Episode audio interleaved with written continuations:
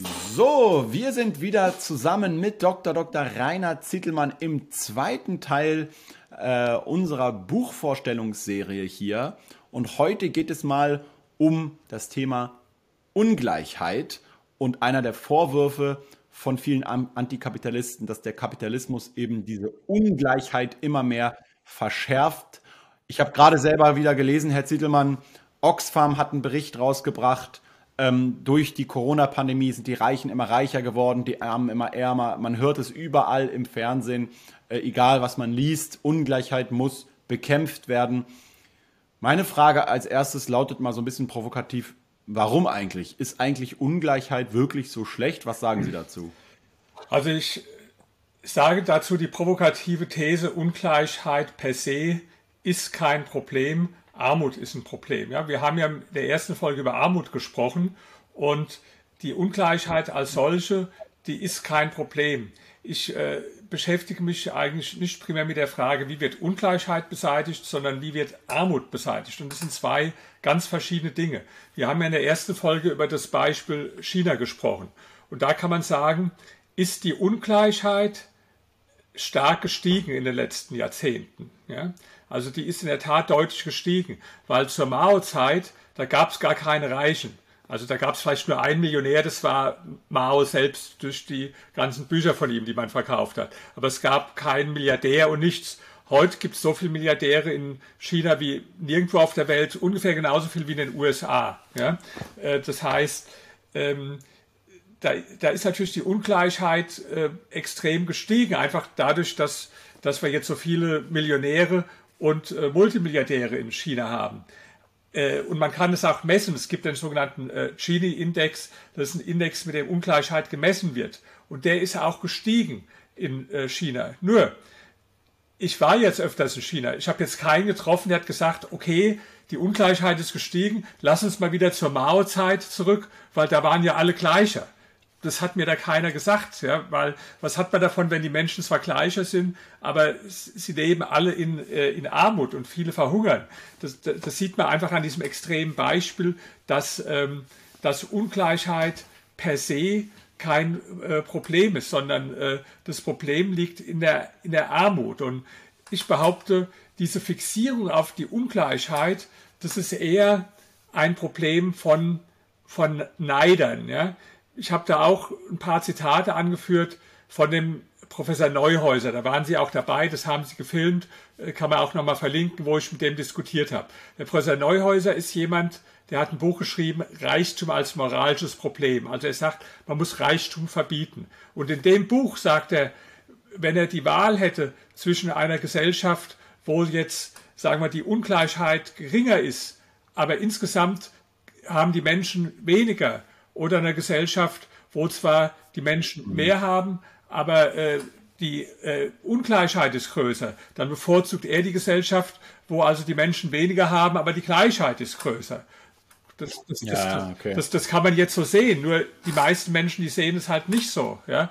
So dieser Blick auf Ungleichheit ist eher ein Blick so von Menschen, bei denen Neid eine sehr große Rolle spielt. Die beschäftigen sich den ganzen Tag damit, gibt es hier einen anderen, dem es äh, besser geht. Also ich habe da auch ein Beispiel angeführt, äh, die, die beiden Gründer von äh, WhatsApp, ja, die haben jetzt, ähm, die sind natürlich sehr reich geworden, die haben es ja dann verkauft an Facebook, die haben zusammen, ich glaube derzeit ungefähr 30 Milliarden Dollar. Ja. Da ist natürlich die Ungleichheit auf der Welt wieder ein bisschen dadurch gestiegen, weil jetzt gibt's wieder, äh, jetzt gibt's wieder ein paar Milliardäre mehr, ja. Aber hat es irgendwie jemandem geschadet? Nee, wir profitieren doch alle davon. Wir können jetzt auf WhatsApp unsere Nachrichten verschicken. Man kann sogar kostenlos telefonieren bei WhatsApp, also praktisch kostenlos, ja. Der einzige, dem es geschadet hat, sind jetzt Telefongesellschaften, die zu teure Tarife haben. Also gebe ich zu, ja. denen hat es jetzt geschadet, aber den, den meisten Menschen hat es doch genützt. Äh, und, oder ein anderes Beispiel, die die reichsten Menschen in Deutschland waren lange Zeit die Albrecht-Brüder, äh, die, die, die Aldi mhm. gegründet haben. Ja? Äh, heute ist einer der reichsten Menschen der Schwarz von Lidl. Ja? Das, und, und in den USA war lange Zeit der, äh, einer der reichsten Menschen Sam Walton, der, der Walmart gegründet hat. So, die, die haben alle ein gemeinsames Konzept gehabt. mit Discountern, wo man in einer guten Qualität äh, Produkte billiger bekommen hat. Das heißt, äh, hat das jetzt den Menschen was geschadet, dass die jetzt reich geworden sind?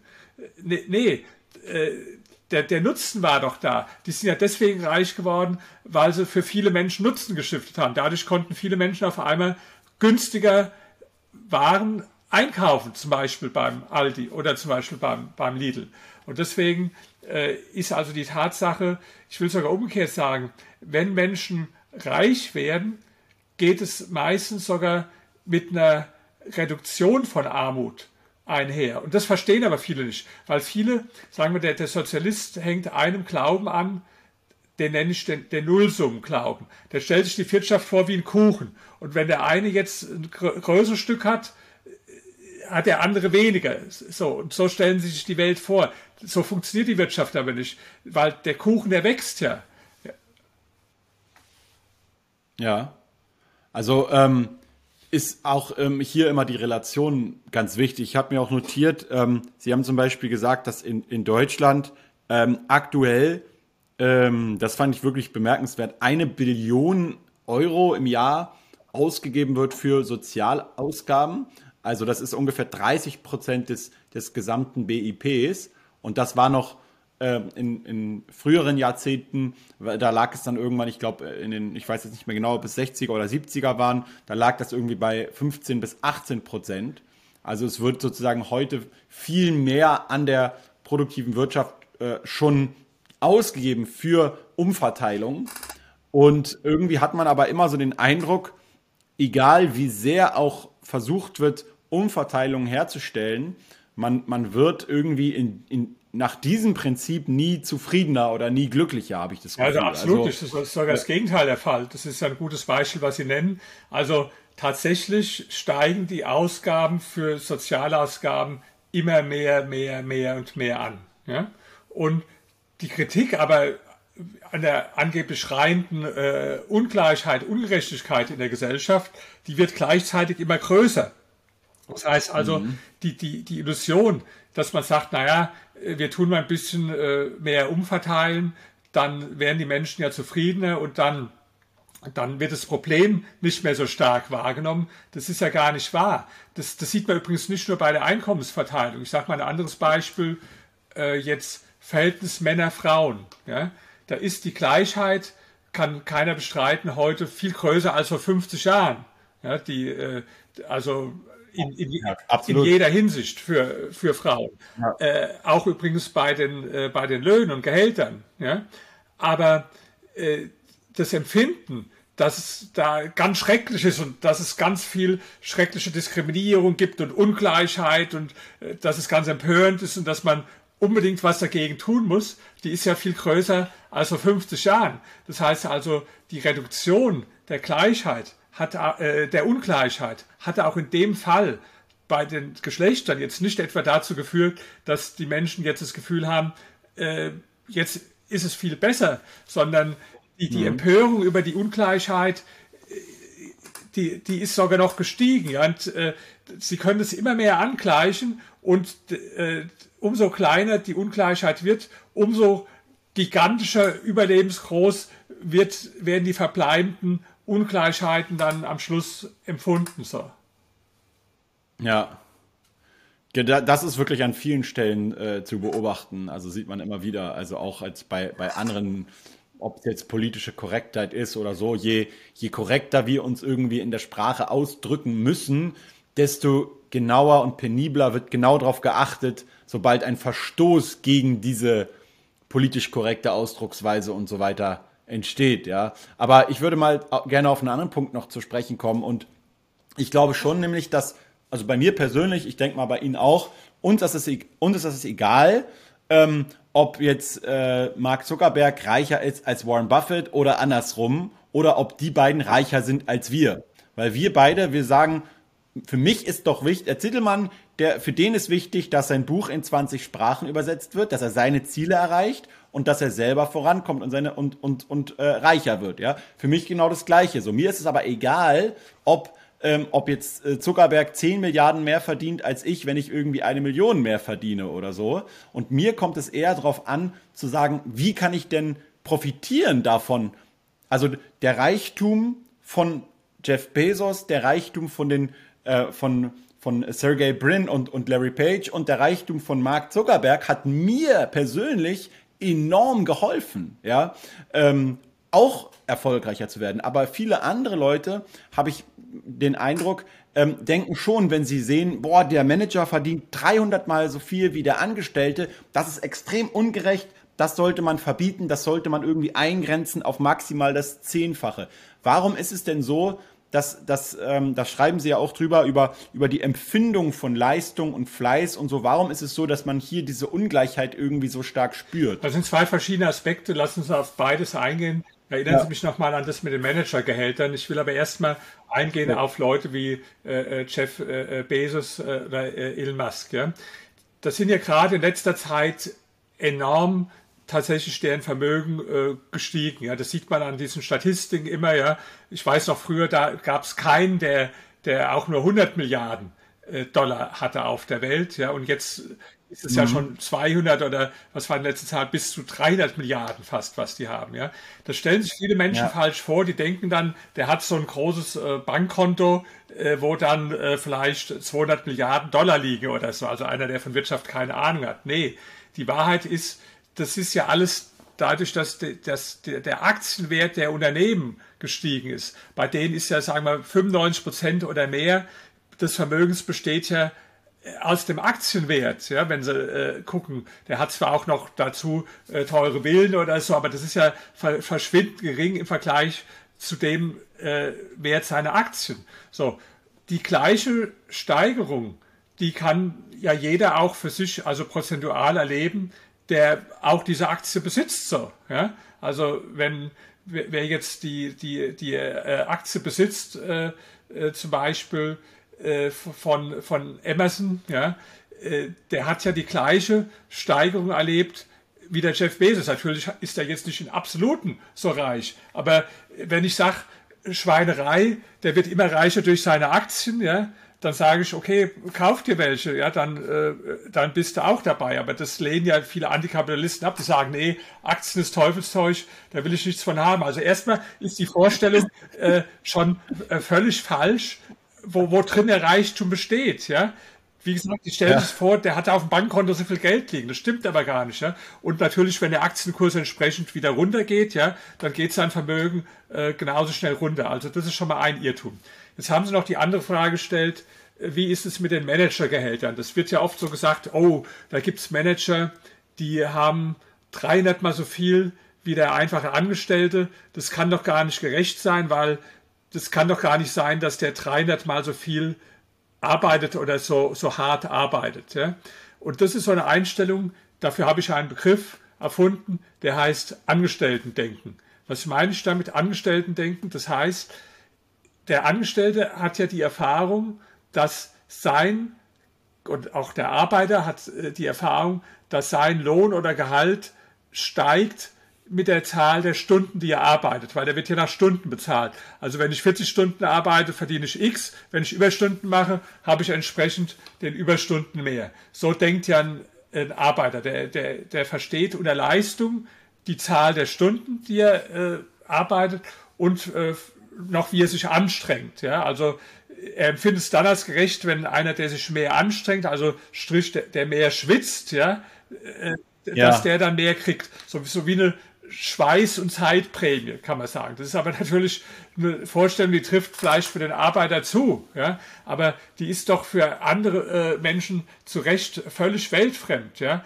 Ich meine, warum ist jetzt, bleiben wir erstmal bei den Unternehmern, bevor wir auf die Manager kommen, warum ist jetzt der, äh, der Jeff Bezos so reich äh, geworden? Oder, oder sagen wir, nehmen wir mal ein anderen Beispiel, der, der, der Bill Gates, ja, mit, mit Microsoft, mhm. ja. Der ist doch nicht deswegen so reich geworden, weil er äh, tausende Mal länger arbeitet als ein Angestellter. Geht ja gar nicht. Der hat wahrscheinlich etwas mehr gearbeitet, aber vielleicht hat der 50 Prozent mehr gearbeitet. Ja? Aber das kann ja nicht erklären, warum der dann äh, warum der dann tausende Mal mehr verdient. Ja, das ist auch gar nicht der Grund. Der Grund liegt drin, weil er Nutzen für sehr viele Menschen gestiftet hat, weil er sehr gute Ideen hatte.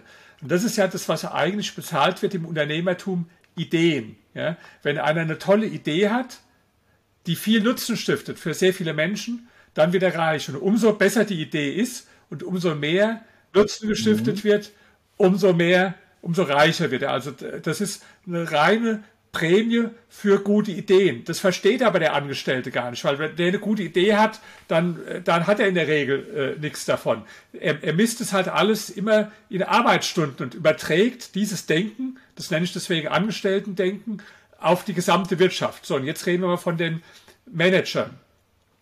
Da ja. ist es ja so, ähm, das ist einfach, wodurch wird das Gehalt bestimmt bei denen? Durch Angebot und Nachfrage. Es gibt halt einen relativ engen Markt für Top-Manager, äh, wo, genau wie es einen relativ engen Markt gibt, sagen wir, für Spitzenspieler im Fußball. Ja?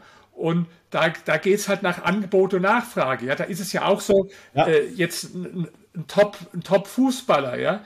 Äh, der jetzt in der Bundesliga spielt, der verdient ja nicht deswegen äh, zehnmal so viel wie einer in der B-Jugend, weil er zehnmal so viel trainiert oder weil er jetzt beim Training zehnmal so viel schwitzt. So, das ist ja nicht der Grund, sondern der spielt deswegen, äh, der verdient deswegen mehr, weil er halt besondere Fähigkeiten hat, die selten sind. Ja? Und diesen seltenen Fähigkeiten, die werden dann eben auf dem Markt entsprechend äh, honoriert. Jetzt sagen manche, naja, man sollte jetzt aber die Gehälter begrenzen. Zum Beispiel die Linkspartei fordert, dass kein Manager mehr verdienen darf als das 20-fache von dem, was ich weiß nicht, ob der, der, der, der geringstverdienende Angestellte, der durchschnittliche Angestellte, aber was ein Angestellter mhm. verdient in der Firma, das 20-fache. Könnte man machen, aber was zu, zu was würde das führen? Ich bringe jetzt wieder das Beispiel vom Fußball. Jetzt nehmen wir mal an, wir sagen bei Bayern München jetzt, äh, der beste Spieler darf nur 20 mal so viel wie der Platzwart verdienen.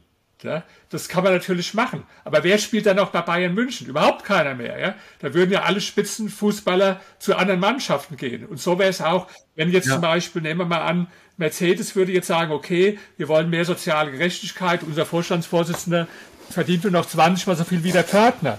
Kann man machen. Aber, aber wie viele Topmanager würden dann äh, bei Mercedes noch arbeiten? Die würden dann irgendwo anders gehen, was weiß ich, nach Japan oder in die USA oder, ja. oder vielleicht zu BMW oder so. Ja? Das heißt, das sind einfach völlig äh, weltfremde Konzepte, die, die auf einem wirtschaftlichen Unverständnis äh, beruhen. Und ich nenne das halt, das ist mein Begriff, ich nenne das äh, Angestellten-Denken. Also das Unverständnis ja. dafür, wie solche hohen Gehälter äh, und äh, hohen Einkommen zustande kommen. Ja, es ist auch manchmal ganz interessant, dass Sie gerade Fußball erwähnen, weil ich höre gerade ein sehr gutes Hörbuch ähm, dazu äh, von Volker Struth, äh, der so ein Spieler, ein sehr erfolgreicher Spielerberater war. Und der sagt halt, es ist eben für einen Fußballer gar nicht so wichtig, das Gehalt nur weil, damit er sich irgendwie den nächsten Sportwagen oder so kaufen kann, sondern es ist für die extrem wichtig, äh, im Stellenwert im Vergleich zu den anderen Fußballern. Dadurch bekommen sie sozusagen ihre Anerkennung. Und wenn wir jetzt irgendwie einen Nationalspieler haben, der eine, gut, der ist zurückgetreten, der Toni Kroos, aber der spielt für Real Madrid jetzt und verdient da sehr viel Geld. Und wenn er dann in die Nationalmannschaft kommt und die Spieler, die irgendwie beim Bayern spielen und die nur noch irgendwie 20, 30.000 oder so verdienen, dann fühlen die sich absolut minderwertig im Vergleich, wenn sie merken, dass sie eigentlich vom Talent genauso gut oder vielleicht sogar besser sind. Und deswegen würden die sofort dann eben ins Ausland wechseln, wenn sie einen besseren Vertrag haben. Das heißt, ich sehe es genauso, man vertreibt sich dadurch natürlich die besten Spitzenkräfte. Ja, ja. Und ob das dann tatsächlich, äh, ja. ob das dann tatsächlich, das führt dann vielleicht zu mehr Gleichheit kurzfristig innerhalb eines Sektors, einer Branche, eines Unternehmens oder sogar eines ganzen Landes. Aber die absolute Frage, wie stellt es mich dann international dar und wie entwickelt es sich langfristig, wenn ich die besten, die besten äh, Leistungsträger aus dem Land sozusagen vertreibe, ähm, das sieht man natürlich dann. Also ich meine, das beste Beispiel ist ja immer die Filmbranche. Ja, äh, damals unter den Nationalsozialisten wurden viele künstlerische Talente ähm, vertrieben alle. Die sind alle in die USA und woanders hingeflogen geflohen und das ist immer noch heute hat das Auswirkungen, wenn man das vergleicht, ja, die Qualität. Es gibt ja manchmal das Argument, dass die Leute sagen, okay, wenn der Manager dann die große Leistung bringt, ist ja in Ordnung. Aber jetzt gibt es ja immer wieder Beispiele, muss man auch zugeben, wo einer versagt und kriegt dann eine hohe Abfindung, ja. Und da verstehe ja. ich erstmal die äh, emotionale Reaktion, wenn einer sagt, Mensch, äh, kann ja nicht sein, der hat jetzt da total versagt, hat sogar dem Unternehmen noch Probleme bereitet und kriegt dann zum Abschied noch ein äh, paar Millionen. Das ist aber auch ein Missverständnis. Ähm, wo ist es ja so, wenn ein Manager angeheuert wird, dann wird ein Vertrag gemacht und der Vertrag, der beinhaltet auch Kompensationsregelungen, wenn er zum Beispiel früher ausscheidet. Oder da geht eine bestimmte Laufzeit, sagen wir zum Beispiel fünf Jahre oder drei Jahre. Und wenn er eher ausscheidet, wird er halt ausbezahlt. Das sind die Verträge. Die schließt man natürlich ab in der Erwartung, nicht, dass der jetzt schlecht, äh, einen schlechten Job macht, sondern einen guten Job macht. Aber natürlich kann es in mhm. Wirklichkeit anders sein. Ja? Was, und was ist dann passiert? Ja, dann hat das Unternehmen zu viel bezahlt für den. Aber aber wer hat jetzt den Schaden dann davon? Ja, das, das haben vor allen Dingen die Aktionäre dann des Unternehmens, ja, äh, die, die haben dann den Schaden davon. Aber es lässt sich gar nicht vermeiden. Das ließ sich nur dann vermeiden, wenn man einen hat, der in die Zukunft schauen kann. Das kann aber keiner. Wir mhm. können ja Menschen nur aufgrund ihrer vergangenen Leistung beurteilen. Also wie beim Sport wieder. Jetzt wird eine, ja. eine hohe Transfersumme gekauft. Ja? So, jetzt gibt es genau drei mögliche Fälle. Entweder ist er noch besser, als man sich erhofft hat. Das passiert ja auch, da wird nur nicht drüber geredet. Ja? Dann war es eine gute Investition. Oder er spielt genau so gut, wie man es erwartet hat. Dann war es auch genau der richtige Preis, den man bezahlt hat. Oder jetzt, das ist der Fall 3, er versagt jetzt und spielt viel schlechter. Dann war es eine Fehlinvestition, natürlich. Aber das weiß ich doch nicht vorher. Das weiß ich ja erst hinterher, mhm. ja. Und der Vertrag, ja. der wird ja vorher gemacht, wenn er angeheuert wird zu dem Zeitpunkt. Und äh, na, natürlich erscheint es an einem ungerecht Mensch, der hat versagt und kriegt jetzt da noch eine, eine, Million. Nee, das ist nur, dass der Vertrag erfüllt wird, der abgeschlossen wurde. Und weil wir alle nicht in die Zukunft schauen können, gibt es halt nun mal logischerweise alle diese drei Fälle, dass er besser ja. ist als das, das Geld, was er bekommt, dass er so gut ist oder auch den Fall, dass er schlechter ist. Und deswegen ist so diese, diese moralische Empörung, oh, Schweinerei, der hat da versagt und kriegt einen Haufen Geld, ist erstmal menschlich verständlich, aber nur wenn einer nicht richtig drüber nachdenkt, wie überhaupt solche Verträge zustande kommen. Und da ist auch der Vergleich zum Sport eigentlich wieder hilfreich. Das gibt es ja auch oft genug, dass einer irgendwo eingekauft wird, ja, dann hat, ist der aber verletzt oder hat ein Leistungstief oder was weiß ich, und dann, dann hat man zu viel bezahlt. Aber wer hat den Schaden davon? Haben ja. Sie den? Habe ich den? Nee, das, das, das, der, der Verein, der hat dann den Schaden äh, letztlich davon, die, die Anteilseigner des Vereins, weil da zu viel bezahlt wurde. Aber wie gesagt, das Problem ja. ließ sich ja nur dann lösen, wenn einer so eine Glaskugel hat, wo er in die Zukunft sehen, äh, schauen kann und sagen, so wird der Spieler sich äh, entwickeln. Das ist ja genau wie Ihr Thema bei den Aktien. Ja, es wäre auch schön, wenn Sie jetzt vorher schon wüssten, aha, äh, so wird sich die Aktie entwickeln. Da würden ja alle nur noch diese Aktie kaufen. Ja? Aber jeder weiß, es gibt auch Aktien, die kaufe ich und die entwickeln sich dann halt schlechter als ich gedacht habe. Da kann man aber ja. auch nicht sagen, äh, das ist jetzt gerecht oder ungerecht, sondern das ist einfach, das liegt in der Wesen der Sache, dass wir halt nur Daten aus der Vergangenheit haben, aber es gibt keine Daten aus der Zukunft, weil es ein, einfach keine Zeitmaschine gibt, wo ich, wo ich in die Zukunft reisen kann. Jetzt ist es aber ja so, bei, bei diesem Thema Ungleichheit, jeder mag das persönlich eine gewisse Vorstellung von Fairness, äh, haben, die sehr individuell ist und wo es sehr schwer ist, auf einen Nenner zu kommen. Aber ich würde jetzt schon sagen, Ungleichheit könnte zu einem Problem werden, wenn dadurch so starke soziale Spannungen irgendwie entstehen oder sogar kriegerische Auseinandersetzungen folgen, die halt eben dann äh, ja tatsächlich äh, für alle Menschen katastrophal enden könnten, dann müsste man ja tatsächlich sagen, okay, man muss etwas gegen diese Ungleichheit tun. Aber gibt es denn tatsächlich Nachweise dafür, dass jetzt ähm, gerade Kriege und so ähm, aufgrund von Ungleichheit äh, entstanden sind? Ähm, oder ist das nicht manchmal mehr so ein Symptom statt eine Ursache? Also auf die Kriege gehen wir nochmal in der späteren Wahl, da habe ich ein ganzes Kapitel über die Kriege, da gehen wir nochmal auf die Kriege ein. Aber ich will mal auf das Grundargument mhm. eingehen, was man ja oft hört. Das ist so ein bisschen, da fühlen sie sich besonders schlau, die Antikapitalisten oder die Linken, wenn sie sagen, naja, guck mal, ist doch auch in deinem Interesse, wenn du jetzt reich bist, dass nicht die Unterschiede so groß sind, weil sonst wären die Menschen immer unzufriedener und irgendwann gibt es dann eine Revolution und du kriegst dann alles weggenommen. Also es, meckern wir nicht, wenn wir dir jetzt ein bisschen was wegnehmen zur Umverteilung, weil die mhm. Alternative wäre ja, dass die Leute irgendwann so einen Hass haben auf dich, äh, dass sie praktisch äh, dann, äh, dass es eine Revolution gibt oder dass es, äh, dass die Kriminalität steigt. Das ist ja. natürlich ein ganz blödes Argument, weil die gleichen Leute, die das sagen, sind die, die ja erst die ganze Hetze betreiben äh, zum Thema Ungleichheit. Die Ungleichheit an sich, die würde die Menschen gar nicht stören, äh, wenn sie nicht permanent geschürt und, und ausgenutzt würde. Also der Gleiche, der, der sagt, pass mal acht, Reicher, äh, dass äh, wenn die Ungleichheit zu groß wird, dann empört es die Leute. Das sind die, die jeden Tag daran arbeiten, immer die Empörung zu steigern, die jeden Tag von sozialer Ungerechtigkeit sprechen und von den Superreichen und was man, also das ist eigentlich ganz scheinheilig, erst praktisch das äh, Feuer zu schüren um dann hinterher zu sagen, pass macht, dass du nicht drin äh, verbrennst oder so. Ja, also das ist so ein, das ist, ja. äh, das ist einfach ein, ein, ein, äh, Trick meiner Meinung nach und eine, eine ganz äh, unlautere Argumentation.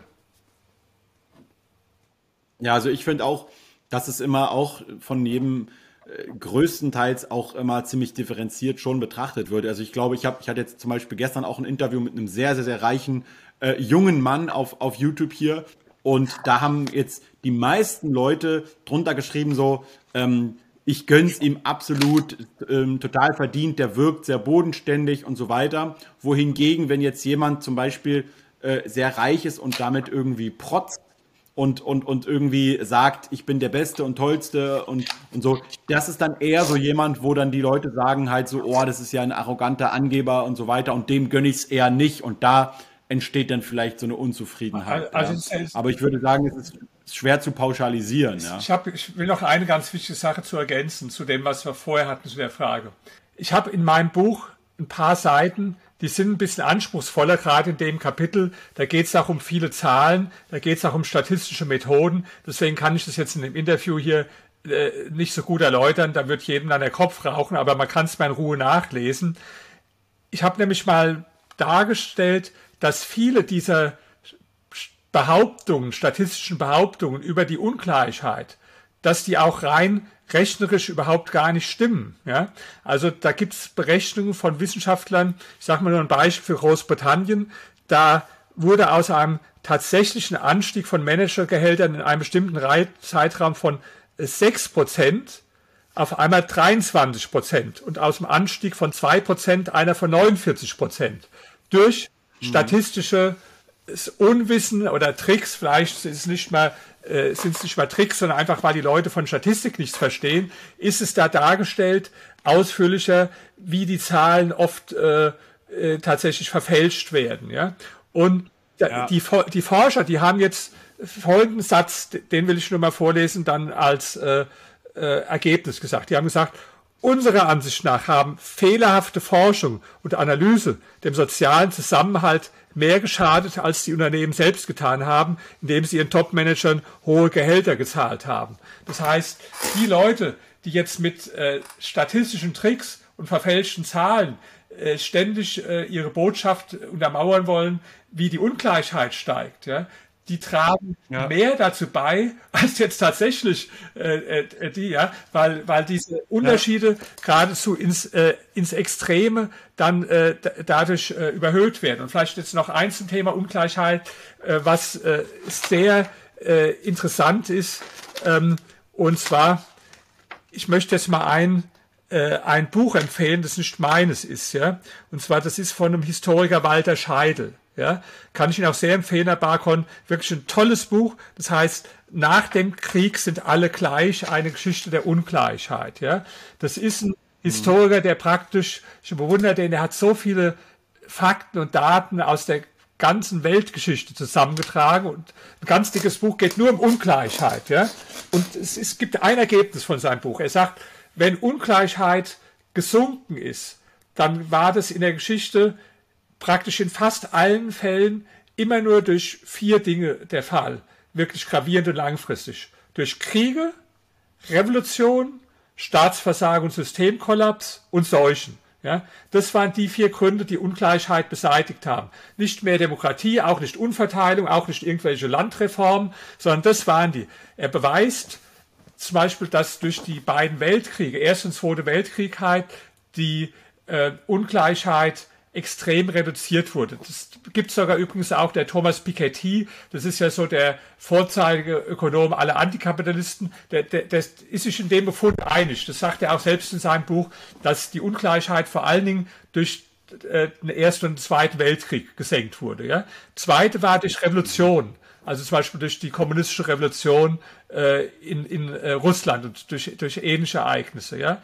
Das dritte, wie gesagt, totales Systemkollaps, Staatsversagen und das vierte in der Geschichte durch Seuchen. Ja? So, das waren die Hauptgründe, durch die Ungleichheit beseitigt wurden. Jetzt muss ich mal sagen, wenn das so ist, wenn dieser Historiker recht hat, und das Buch empfehle ich ja, dann ist doch. Dann ist die Lösung ja ganz einfach. Also dann muss ich sagen, dann muss ich, äh, dann hilft nur ein Krieg, eine Revolution, oder ich kann darauf hoffen, dass ein System zusammen oder auf eine Seuche kann ich. Äh, äh, äh kann. Das war in der ja. Geschichte so. Jetzt, wenn wir aber gucken, das waren die Gründe, warum Ungleichheit reduziert wurde. Wie wurde aber jetzt Armut beseitigt? Ganz anders. Das haben wir das letzte schon. Armut wurde beseitigt ja. durch friedliche Prozesse nicht durch Revolution oder, oder so, sondern Armut wurde beseitigt durch friedliche, evolutionäre Prozesse, in dem Privateigentum eingeführt wurde, Marktwirtschaft eingeführt wurde. Und deswegen sage ich, ähm, die, als Zusammenfassung praktisch, ähm, mhm. es, es, wer, wer Ungleichheit reduzieren will, der schafft dadurch oft ganz erhebliche Probleme. Das kann man auch in der Geschichte angucken. Alle Systeme, die angetreten sind, Ungleichheit, äh, massiv äh, zu beseitigen, haben da äh, zu, zu sehr viel äh, Schaden geführt. Wir sollten uns darauf konzentrieren, wie wir Hunger äh, beseitigen, wie wir Armut äh, beseitigen oder wenn man es nicht beseitigen kann, zumindest deutlich reduzieren kann. Da gibt es geschichtliche Erfahrungen und genauso gibt es geschichtliche Erfahrungen zum Thema Ungleichheit. Also kann man ein Stück weit sagen, ist das ein bisschen wie Feuer und Wasser. Armut bzw. Wohlstandsaufbau und Herstellung von Gleichheit, dass ich einfach ab einem gewissen Grad nicht versuchen kann, gleichzeitig immer gleichere Verhältnisse herzustellen und gleichzeitig den ärmsten Leuten immer mehr Möglichkeit gebe, aufzusteigen, sondern es ist teilweise sogar einfach ein, eine ganz normale Entwicklung, sieht man ja in China, dass durch steigenden Wohlstand auch mehr Ungleichheit äh, entsteht.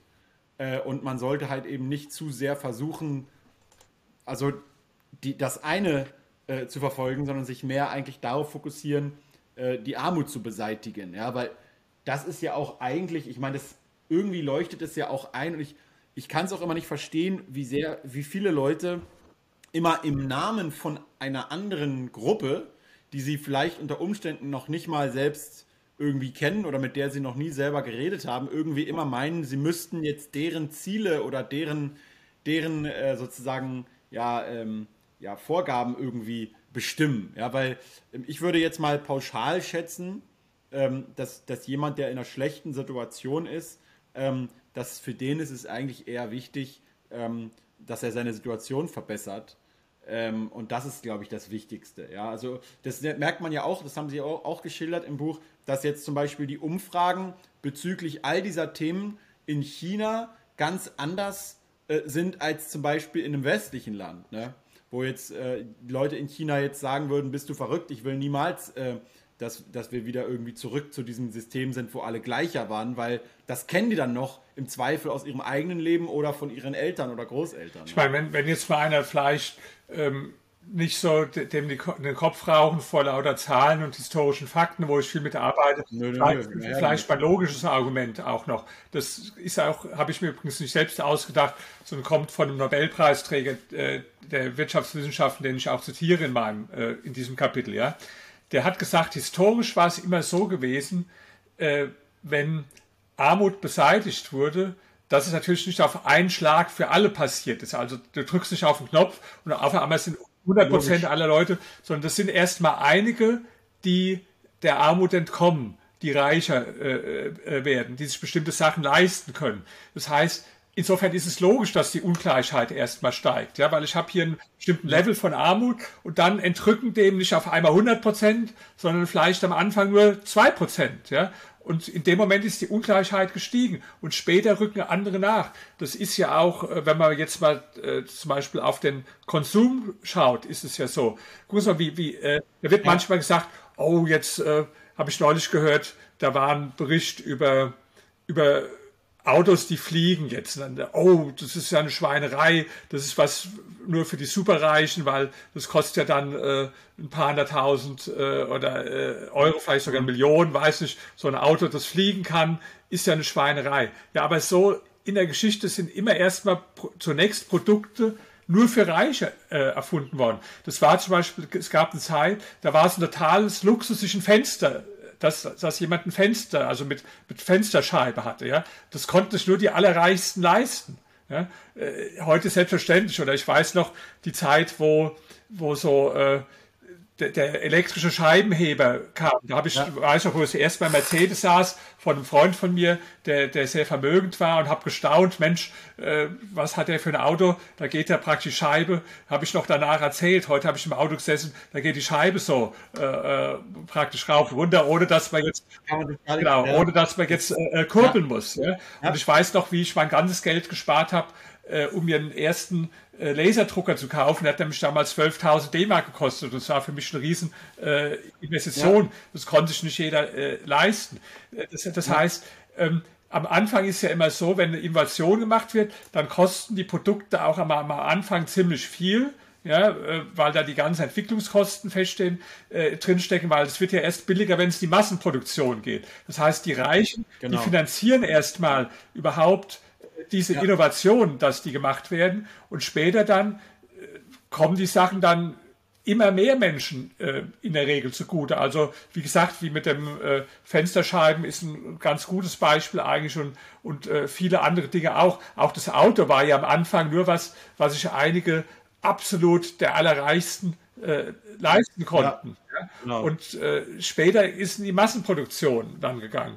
Das sind so wirtschaftliche Zusammenhänge, die, die, die so, die einfach, wenn dann heute einer eine Erfindung sieht und sagt, oh, ist ja eine Schweinerei, das können sich ja nur ganz Reiche leisten, Auto, was fliegen kann, äh, äh, wer, wer braucht sowas, ja? Aber so sind immer die Dinge in der Geschichte äh, entstanden. Guter Punkt, ja. Oder das mit den, oder das mit den Raketen, ja, diese herum, sieht man überall. Ich habe jetzt auch neulich im Spiegel da eine Kolumne drüber gelesen, irgendwie. Da war ein Auto, der war richtig, der war, hat vor Wut da hat er selber sogar geschrieben, vor Wut kann der gar nicht mehr klar denken, weil er so wütend ist, dass Elon Musk die ganzen Raketen ins All schickt und so weiter. Aber ohne, ohne die ganzen Raketen und Satelliten im All und so weiter, dass es da ohne, ohne die gäbe es halt eben auch kein, keine Mobiltelefone und all diese ganzen Sachen. Ja, das heißt, diesen Zusammenhang zu erkennen, der ist den muss man, da muss man halt ein bisschen eintauchen. Ja, da, da ja. müssen nicht, mal, nicht beim Spiegel. Ich habe in der, in der Bildzeitung gibt es so einen, über den ich mich immer äh, aufrege, also der, der mich richtig nervt. Das, das, nicht aufregen, reich so, so äh, Brief von Wagner heißt es, ja. So, der schreibt ja. fast immer einen ganz großen Stuss, ja. Und er hat sich auch richtig aufgeregt, gesagt, oh, die Umwelt geht zugrunde und unser Planet ist am Ende und der Jeff Bezos hat nichts anderes zu tun, als äh, Menschen in den Weltraum äh, zu schicken und so. Ich sag mal, diese Visionäre wie Elon Musk oder so oder äh, Jeff Bezos oder Richard Branson, ja wenn wir es mal schaffen werden, irgendwann zum Mars zu kommen, oder was ja die Vision ist, vielleicht sogar da eine Kolonie auf dem Mars zu entwickeln, wo heute natürlich noch alle drüber lachen und sagen, ist völlig unmöglich. Ja? Aber es gibt über, über solche Visionäre haben immer zunächst die Menschen alle gelacht. Auch wo der erste das Auto erfunden hat oder das, das Flugzeug, ja, der ist ja auch ausgelacht worden. Da, da hat jeder gesagt, das ist ja. bekloppt oder das, wo der, das Telefon erfunden hat, den haben sie in die, in die Irrenanstalt einliefern lassen, weil sie gesagt haben, der, äh, der, der muss einen psychischen Schaden haben, wenn er behauptet, dass, dass sowas funktionieren kann, ja. Aber ja. später, äh, das, das sind halt immer die Pioniere, ja. Und wenn später vielleicht mal werden wir vielleicht nicht mehr leben oder Sie vielleicht noch, ich vielleicht nicht mehr, wenn man wirklich die erste Kolonie auf dem Mars hat, ja, und äh, da die Möglichkeit geschaffen hat, dass da auch Menschen ansiedeln, ja, vielleicht kann das das Überleben der Menschheit äh, sichern, ja, weil wenn wirklich mal, nehmen wir mal an, jetzt gibt es ja viele Science-Fiction drüber, äh, Filme drüber, dass jetzt irgendein äh, Asteroid oder so auf die Erde zurast, ja, ja? Der so groß ist, dass er praktisch äh, die Erde zerstört. Da gibt es ja nur zwei Möglichkeiten. Entweder, das haben sie jetzt gerade neulich versucht, dass sie dann irgendwo da den, den ablenken, ja, das, was weiß ich, ja. Atomraketen oder ja, gibt es ja die ganzen Science-Fiction-Filme, irgendwas, um den abzulenken, ja. Oder wenn das aber nicht gelingt und die Erde wird wirklich zerstört, ja, dass das Leben hier ausstirbt, ja, dann wäre es natürlich ganz gut, wenn es so eine Kolonie auf dem Mars geben würde, ja, wo dann wenigstens äh, dann Menschen fortleben äh, können, ja. Das heißt, ja. Und das sind ja so die, die Ideen oder die Gedanken, in denen jemand wieder äh, Elon Musk lebt. Und das sind die Kapitalisten, ja, ja. die so, aber das ist doch, aber das sind doch jetzt nicht irgendwelche äh, kleinen Beamten oder irgendwo äh, Politiker oder so, die sowas möglich machen. Also ich denke mal, zusammenfassend, man kann ja immer auch, und das ist ein Punkt, den ich immer ganz wichtig finde, ähm, gerade wenn es um dieses Thema äh, Gleichheit, Ungleichheit, Gehälter, äh, Vermögen und so weiter geht. Ich denke, was jeder, keiner kann von sich behaupten, dass er die besten Ideen hat und dass er immer recht hat und so weiter. Deswegen bin ich ein absoluter Verfechter vom Wettbewerb der Ideen und Wettbewerb der Konzepte, weil daraus, wenn jetzt, wenn jetzt wir beide zum Beispiel streiten über eine Sache, dann kann der eine so gut argumentieren und der andere schlechter argumentieren. Aber nur weil der eine besser argumentiert, heißt es noch lange nicht, dass es in der Praxis auch so kommt. Wenn jetzt aber 100 Leute eine Sache ausprobieren und 100 andere Leute probieren eine andere Sache aus, dann zeichnet sich ja durch Schwarmintelligenz und so weiter nach und nach ab, was wirklich funktioniert. Ja? Und so ist es ja im Unternehmertum, in den Gesellschaften. Das heißt, die Aktiengesellschaften oder Lidl, der Discounter Store und so, das hat sich ja über viele verschiedene Jahrzehnte und Jahre durchgesetzt, dass das eine der effizientesten und besten Arten und Weise ist, wie Produkte produziert und verkauft werden. Und ich sage immer, wenn du damit so unzufrieden bist mit der Art und Weise, wie die Gehälter verteilt sind oder das Aktionärskapital und so weiter, warum macht ihr dann nicht einfach mal eine Alternative, um das Gegenteil zu beweisen? Also meistens ist es so, eine Firma wird gegründet, Sie hatten ja auch mal eine Firma, da sind Sie dann wahrscheinlich entweder über 50 Prozent oder sogar der einzige Gesellschafter oder es gibt irgendwie ein, zwei Gründungsmitglieder und jeder hat 33 Prozent. Macht doch einfach dieses Modell, dass ihr eine Firma gründet und ihr schenkt euren besten 100 Freunden, alle arbeiten zusammen, jeder kriegt genau ein Prozent des Stammkapitals und dann jeder hat sozusagen, also die, das Entscheidungsrecht geht durch 100 Leute und alle sind gleich beteiligt am Erfolg und Misserfolg. Und dann wird man ja sehen, ob sich das durchsetzt oder nicht. Das ja? gebe ich jetzt, also ich denke immer jetzt so, gebe ich Ihnen einen Tipp. Und das, und das, kommt aber nie. Das kommt das nie. Niemand, niemand von denen sagt dann immer so, ja, okay, das machen wir jetzt mal und so. Und niemand von denen will tatsächlich selber die Arbeit machen, um diese faireren Möglichkeiten zu erschaffen, sondern sie wollen es immer durch Zwang herstellen. Und das alleine zeigt ja, dass, es, dass sie im Unrecht also, sind. Also es ist lustig, dass Sie es jetzt gerade sagen gucken Sie mal heute, also wenn das jetzt ausgestrahlt wird, ist es schon ein bisschen her, aber Sie können es mal verlinken. Da habe ich gepostet oder gestern einen Artikel aus der Taz, ja, weil da war ich neugierig, da steht, hier wurde ein Musterbetrieb mal gemacht, der nach nicht kapitalistischen äh, Bedingungen funktioniert. Nicht kapitalistisch, genau. nicht war in der Taz ein Bericht mit 100 Mitarbeitern. Aber jetzt das Interessante, ja. also erstmal, in dem Betrieb dürfen keine Männer arbeiten, so, waren nur Frauen, also das war das Erste, ja, was sich unterschieden hat. Aber dann kam irgendwann in dem Artikel, kam dann, lese ich auf einmal das Geld Fördermittel, ja. Das heißt, dieser sogenannte Betrieb, ja, der, der, der, der hat wahrscheinlich gar keinen Gewinn produziert, sondern im Gegenteil Verluste produziert. Und weil es waren ja Fördermittel not, notwendig, das konnte man dann so nebenbei lesen. Also offenbar nur wieder mit Geld, was der Steuerzahler erarbeitet hat, hat dieses sogenannte nicht kapitalistische Alternative funktioniert. Also ganz lustig. Gucken Sie sich mal an, ich habe es gepostet auf Facebook und auch auf, auf Twitter. Vielleicht noch ein letztes Argument. Ähm, generell, aber ich meine, ich mein, selbst wenn, der, der Punkt ist der, da können wir natürlich jetzt ein bisschen drüber schmunzeln und sagen, das wird sich eh nicht durchsetzen, wird es wahrscheinlich auch nicht.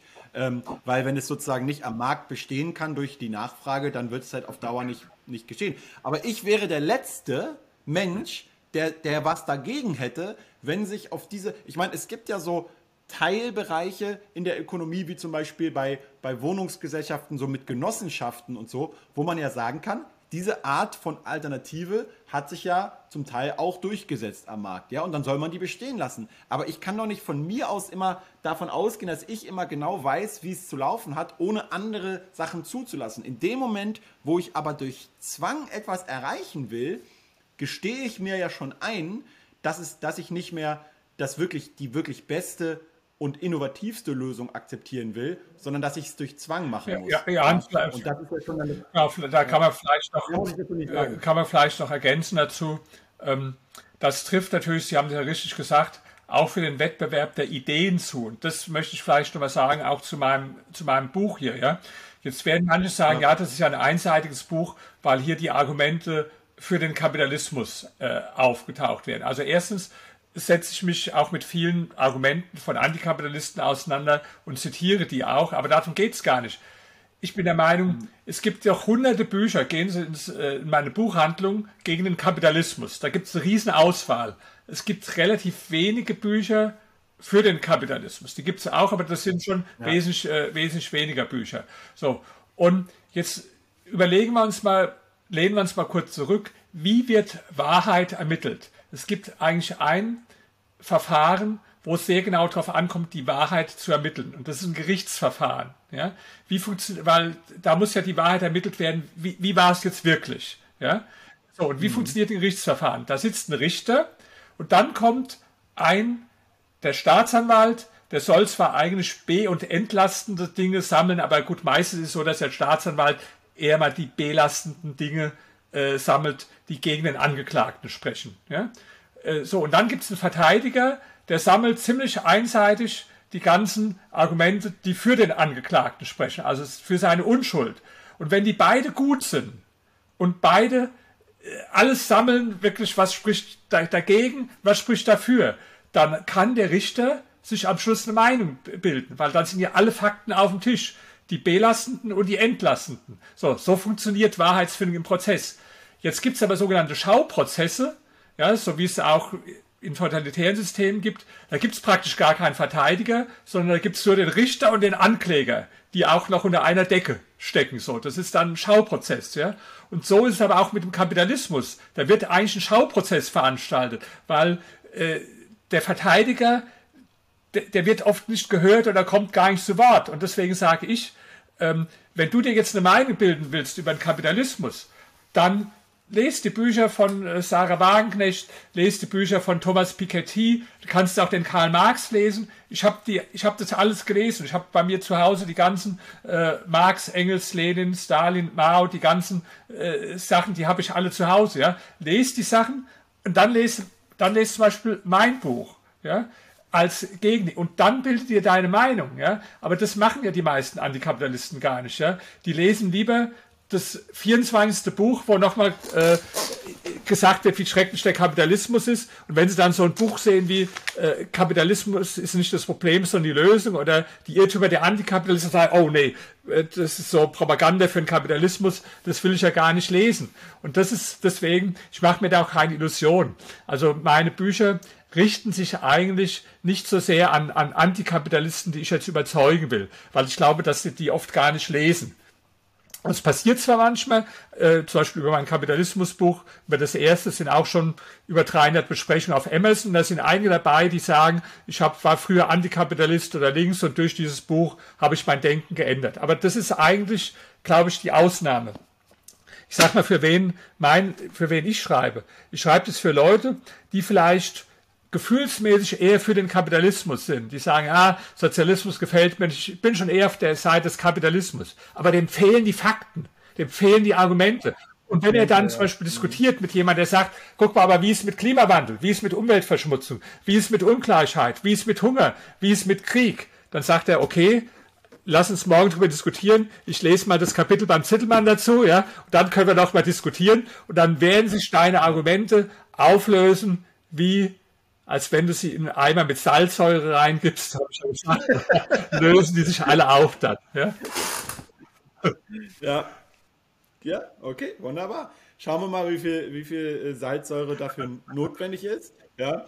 Auf jeden Fall macht es mir immer wieder Spaß, hier darüber zu, zu reden. Und auch wir, also gerade der Zittelmann, das weiß ich auch, ist ein absoluter Verfechter auch von kontroverser Kritik, ja, natürlich immer sachlich, inhaltsbezogen.